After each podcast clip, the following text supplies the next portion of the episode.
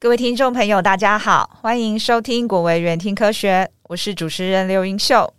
今天我们很荣幸再次邀请到国卫院群体健康科学研究所庄绍元副研究员担任听科学的嘉宾，继续和我们知识分享。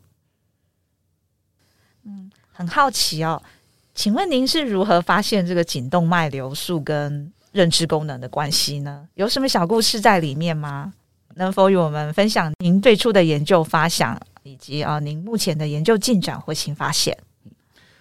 这个题目是我当初从这个阳明啊，现在的阳明交大工卫所毕业之后呢，我去中研院生医所做博士后，那个时候也是读国防医这样，嗯，那个时候进去我的实验室就是潘文涵老师是主持。那潘老师就给我一个题目说：“哎，你以前是在学校是做流行病学心血管的，那也论文也是做了高血压这样。嗯嗯，那哎，这个题目就是说颈动脉的这一些指标，它跟中风的关系，哎，呃，你可以去分析看看。而且当初已经有收好的资料了，这样。哦，OK OK，或者是说，应该一初始已经有做这个颈动脉的测量了。是。”那时候我就去连结这个他有没有发病的情况，透过健保资料的这个连结，然后做一个看看看是不是颈动脉的流速呢？它跟这个未来中风是不是有关？那在这个题目一开始之前，其实潘老师跟他的学生呃白奇慧老师，嗯，呃，他们已经有进行一个横断性的研究，在星光医院哈，那他们主要。去看中风的病人，然后中风的病人他是不是他的流速是不是有变慢？那这个是一个比较快的方式，因为你在流行病学最终研究可能都要花五年、十年，嗯，你必须要再找一群健康的人，然后去测量你想要观察的这个铺路，之后你再去追踪你想要观察的结果。是这个可能会好像要五年、十年，它才会累积足够的想要观察的疾病。累积足够，你才有办法去资料分析这样。是是。那比较快的方式就是我直接去看这个疾病。那我们想要研究的是中风嘛？我们就去看，哎，中风的病人跟没有中风的人呢，他这个颈动脉的流速的这些指标是不是有什么差异？我们可以很快的就去啊、呃，比如说，哎，我们在医院里面就去找说这些有中风的人跟。相对没有中风的人，测量他们的颈动脉是的一些指标，然后来看说到底有哪一些指标是这两群人有差异。那有差异的时候，他这些资讯就可以当做是我们想要去候选的或 candidate 的一些铺路这样啊。当然，这样的研究设计呢，它有一些缺点，就是你不知道。到底是因为这个疾病之后所产生的这一个现象呢，或者是它在这个疾病还没有发生之前，它就已经存在了？是，对。那所以呢，基于这样，所以我们的研究呢，就是要去看说，是不是你在还没有发生中风的人身上呢，你去测量这些颈动脉的这些资讯呢，你就可以去预测他未来会不会中风了。OK，对。所以后来我们的确也在。我们的研究里面验证了我们的假设，因为我们看到就是颈动脉流速比较低的人呢，他未来发生中风的风险是会明显比较高的。OK，而且呢，它是比独立于所谓的传统的危险因子。这里所谓的独立的意思就是说，它不是呃我们在研究上，或者是说我们去思考有一些原因，它可能很几个疾病的发生原因。有好多种，然后它可能都是有互相 overlap，嗯，也就是说互相重叠或相关的这样。是，哎，那这里我们看到的这个颈动脉流速比较低的，就是说，哎，它已经跟其他的因素都已经可以来解释这个中风，它还可以提供一个附加的去解释这个中风的发生这样。哎，或者是另外一个想法，就是说，在同样是血压高的人里面呢。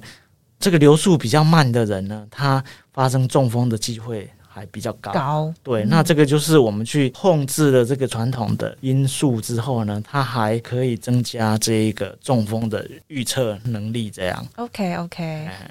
那另外一个就是说，基于这个呢，我们又去思考，既然这个流速呢，它是跟脑的血管疾病有关，就中风嘛。嗯，那我们就去思考说，脑或者是中风，它是一个大的脑血管疾病，是性的脑血管疾病。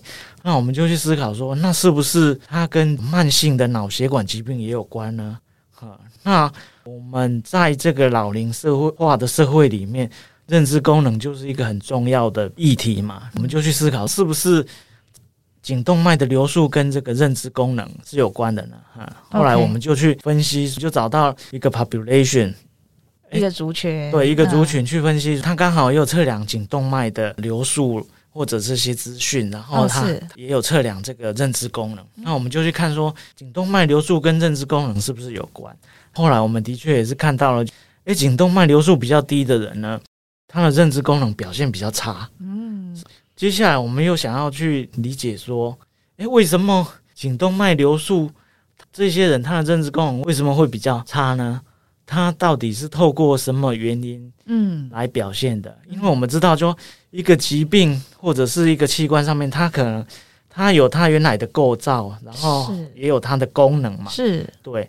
那认知功能是一个大脑的一个功能的表现，这样是。但是大脑的结构可能就是它的那个 volume，大脑的大小，或者是说大脑上面病理的一些情况。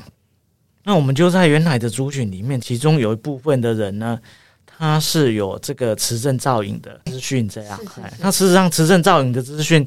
是很昂贵的，而且不容易取得的。嗯，哎，那刚好在这一个族群里，我们有这样的一个资料，然后我们合作的这个神经科医师呢，他就去。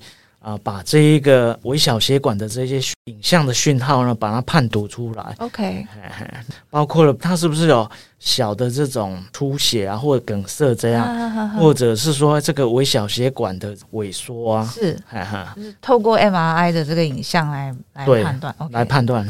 我们得到这些资讯呢，我们就去看说，哎，这个流速跟这个这一些微小血管的这个征兆呢，是不是有关，以及说。他的大脑的大小是不是有不一样或有关有变化这样哈？后来我们就看到了流速比较慢的人呢，他的确大脑微小血管的征兆是比较多的，病征是比较多，然后他的大脑也出现萎缩的情况这样。那这样的话就可以解释了我们之前研究的发现，因为你已经有一些大脑萎缩了。然后呢，你也有这个微小血管的病变了，所以它已经表现在这个功能上，也就是认知功能上这样。是是是是。那那这样其实，在对于长期的这种中风的话呢，它其实也有影响的。所以在整个的我们透过这样的一个研究里面呢，就去知道了这个流速比较慢呢，它就是跟这个。大脑的萎缩或大脑的微小血管的病变是有关的。嗯，哈，那因为我们是做这个横断性的研究，所以我们知道了这样的关系。所以当你一个测量这个流速的时候，它有比较慢的话呢，它事实上代表了这一些，它也可以来预测未来的中风这样。哦，那我们的想法就是说。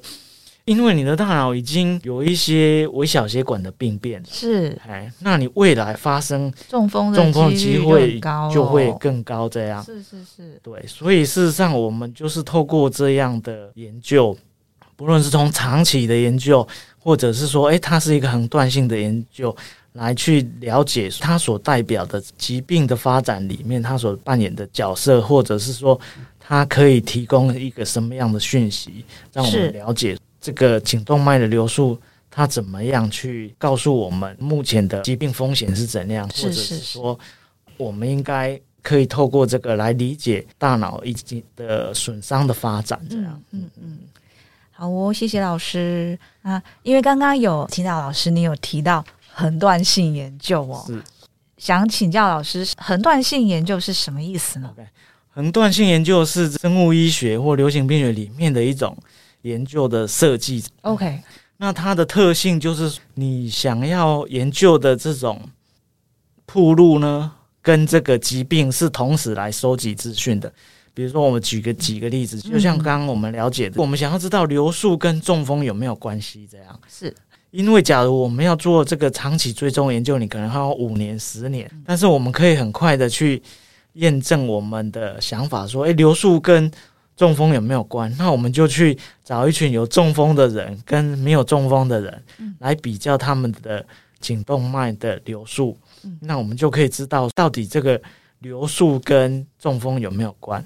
那另外一个例子，各位自己也可以去实际去看，说很多人都说，哎，肥胖跟高血压有关。那我们怎么样去理解呢？那比如说，哎，我们找了一群有高血压的人。跟没有高血压的人，然后来比较他们的肥胖的情况，比如说 BMI 的数值是不是有差异啊？或者另外一个观察是年龄跟高血压有没有关？那你就可以去看老年人的高血压的盛行率呢，是不是比年轻人还来得高？这样。OK，所以其实是两件事，看他们两个有没有关联。对对对，那你可能会设定的一个是说，一个是铺路，然后一个是疾病这样。哦。一个是因，一个是果，只是说这个因跟果之间的关系呢。假如它同时去收集的话，它就你不知道是因造成果，或是果造成因这样。嘿嘿，对，那这个是在因果判定里面最基础的一项，因要发生在果之前，你才可以第一个。想说它可能是因果关系，是是是，就是您假说，你假设这两样东西，你自己都不能说出一个因跟果，对的话，它就不适用了。对对对，OK，是 OK OK。那因为它叫横断性是研究，那有纵断性？有啊，纵断性研究它就是一个追踪的研究，那通常就是说。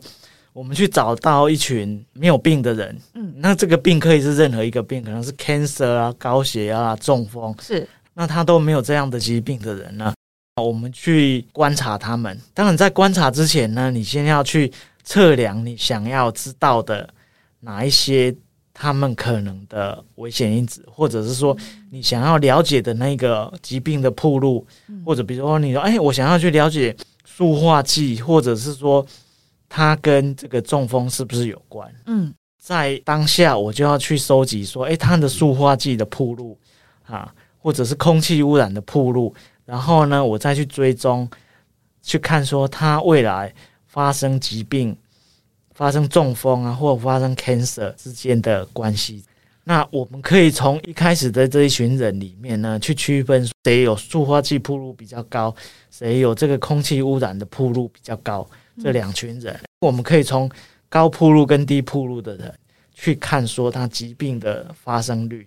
那假如高铺路的人呢，他明显有比较高的疾病的发生率的时候呢，那我们就比较可以去讲说，这个铺路呢，可能是会影响提升这个啊疾病的发生率。那他就比较有高的机会呢，去认为说，他可能是一个因果关系，或者是说。这一件事情，你所观察到的这件事情，它可能是一个 marker。所谓的 marker，它可能代表背后的一件因素。那这个因素呢，会提升你疾病的风险。这样，OK，就像我们这个颈动脉流速跟中风的关系的例子是一样。这个流速它所代表的意义呢，它可能就是说。你已经有微小血管的病症存在，然后你的大脑已经有一些可能是萎缩了啊。那这样的人呢，他未来发生中风的机会就会比较高。对，是是是是是，对。不过我这样听下来，中断跟横断的差别是在哪里？哦，这样应应该是说，假如你要知道中断跟横断的时候呢，你就要去看说。这个研究呢，它主要观察的这个暴露跟疾病是不是同时收集的？同时收集这个资讯的话，同一个时间点收集这个资讯的话，它就是一个横断性的研究。OK OK。那假如是说我先收集暴露的资讯，他这一群人都是没有疾病的，都是没有你想要观察的那一些疾病的人，然后我再去观察他们，然后呢，发现他有发生这个疾病，那我再。从原来的这群人呢，去区分说，哎，他的铺路的，有的人是有高，有的人是有低。嗯嗯。那我们再去比较说，哎，高铺路的人呢，他是不是疾病的发生率是比较高？OK。那假如是比较高的话呢，那他就是可能是有因果关系的，因为这样子基础这样哦，就有点像一路走来，对对，一条线一路走来就是重重端，对对对，所以中断性的研究就是要花费比较高的成本跟时间嘛，是是是，它也不是很快的就可以达成，因为它不是你要去观察观察，然后去追踪这样。啊，那它不太像是说，哎，当然就是实验室也可以观察，只是说实验室。的老鼠啊，或者是动物，它可能观察的时间是比较短的，因为它们的寿命、对生命周期。对，对但是人你没有办法这样，人就是你只能去观察说它这个整个的发展这样。嗯嗯嗯。好哦，谢谢老师。请问呢，啊，老师您这样子的研究得到的研究结果，是否会因为年龄上的不同而有所差异呢？嗯然后，呃，能请您大概描述这个研究发现它所代表的意义或者是重要性会有哪些？事实上呢，从我们的研究数据里面呢，哎，我们了解，哎，随着这个年龄的增加，这个流速会变慢这样。但是我们的猜测是的原因是说，哎，因为年纪的增加，你这个脑的萎缩或者是这一个微小的病变就会增加，会所以使得大脑的阻力会比较上升这样，所以你的。流速会变慢，这样。嗯嗯嗯。那其实另外一个大脑萎缩的另外的一个意义，就是说我测量到这个流速呢，它可能代表比较慢，就是说，哎，我大脑已经不再需要那么多的养分了。OK。对，所以它就流速或者是整个流量就没有就没有那么多了。是，对，是。哎，然后。这样的一个指标呢，事实上我们前面也有提到的，就是它可以把它当做是一个大脑的一个老化的指标，这样。嗯。然后呢，这个颈动脉的流速呢，它事实上在目前是一个很 regular 的一个非侵入性的测量，这样。OK OK。然后它在临床上面的应用，就是我们可以来预测中风的风险，我们也可以透过颈动脉的流速呢，来了解大脑的萎缩跟微小血管病变的情况，这样。其实，在整个研究的过程里面呢，我们除了了解流速以外，事实上，我们的资料也一直在显示说，血压它是一个很重要的血管疾病的一个危险因子。这样是是是，因为这两个都是一个很重要的血流动力学的指标。那血压是过去的研究一直在证实，它对于脑血管疾病呢有很重要的影响。是很重要的影响。这样是，所以如果说像。三十几岁的人，是，他也不能单单只看他的血流来判断他会不会有中风的可能性，是是是，是，是吗？也就是变成说要搭配他这个血压。对，对，事实上血压是比血流更重要的。OK，对，okay. 血压是比血流更重要，因为过去的研究已经知道血压是一个很重要的因素了。是，血压是血流动力学一个很重要的指标。那我们现在是。也去了解说这个血流它所代表的临床的意义是什么？OK，我们接下来会去更对这两个指标呢，我们会去结合说，诶，它对于整个的血管疾病的功能，它的关系是如何的？就是两个一起看。对对对，是。OK OK，最后到了我们的 Take Home Message 打包讯息时间，在听完庄老师您的说明后呢，啊，我们庄老师对于您的研究。您希望听众能记得的一项重点是什么呢？或是你想传达给听众的一个重要讯息是什么？嗯，好，我们的研究呢，事实上就是显示脑血管的疾病，包括这个急性的啊脑血管疾病、中风事件啊，或者是慢性的微小血管的病变，以及这个认知功能的衰退，这些疾病呢，都跟较慢的、比较慢的这个颈动脉的流速是有关的。OK。所以呢，这个颈动脉的流速评估呢，可以协助我们去了解或评估脑血管疾病的发展风险。然后，另外一件很重要的事情就是说，要去降低这个脑血管疾病发生的风险呢。是最重要的一件事情，就是要控制血压。是是是，虽然重要啊，虽然我们。很多的研究去强调的是流速，但是事实上我们是 base 上在一个血压的一个基础基础上面去了解说，哎，流速这一件事情所代表的临床意义。但是我们还是要去强调，血压对于心血管疾病或脑血管疾病是一个很重要的危险因子。好好的控制血压，可以降低心血管疾病以及脑血管疾病发生的风险。这样好哦，谢谢老师，谢谢。谢谢庄老师跟我们分享了很多与颈动脉流速和血压的知识哦，也谢谢大家的收听，我们下集国卫院听科学见哦，拜拜，拜拜。